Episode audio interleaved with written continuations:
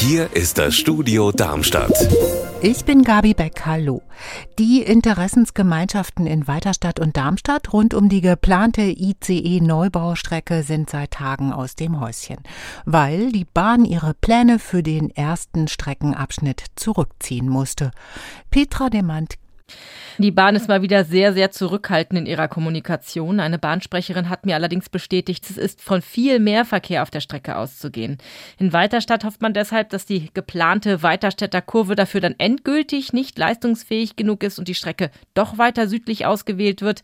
Von der Bahn heißt es allerdings, dass es trotz allem bei der ausgewählten Strecke bleibt. Seit dem Sommer gibt es in Oberliebersbach, ein Stadtteil von Mörlenbach, einen Bogenschießparcours mit 34 Stationen und 40 Zielen. Soweit so gut.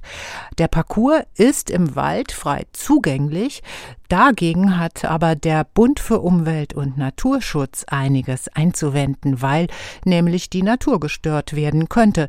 Das sorgt für Streit. Anna Vogel. Jetzt hat sich auch der Deutsche Feldbogenverband eingemischt und sagt, es gebe mit dem BUND immer Ärger bei solchen Parcours. Das verneint der Umweltverband und sagt, wer wie in Oberliebersbach so wörtlich in Wild-West-Manier einen Bogenschießparcours eröffnet, muss sich eben unangenehme Fragen wie nach dem Schutz des Schwarzspechts gefallen lassen.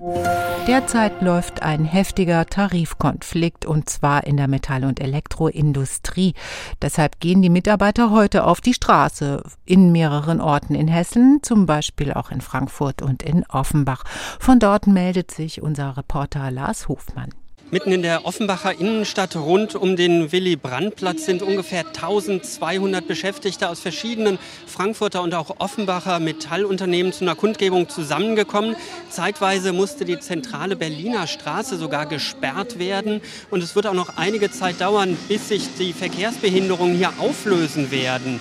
Die ähm, Demonstrierenden fordern 8% mehr Lohn in der laufenden Tarifverhandlung und sie drohen schon jetzt mit längeren Streiks, wenn die Arbeitgeber nicht ein deutlich verbessertes Angebot vorlegen. Unser Wetter in Rhein-Main und Südhessen.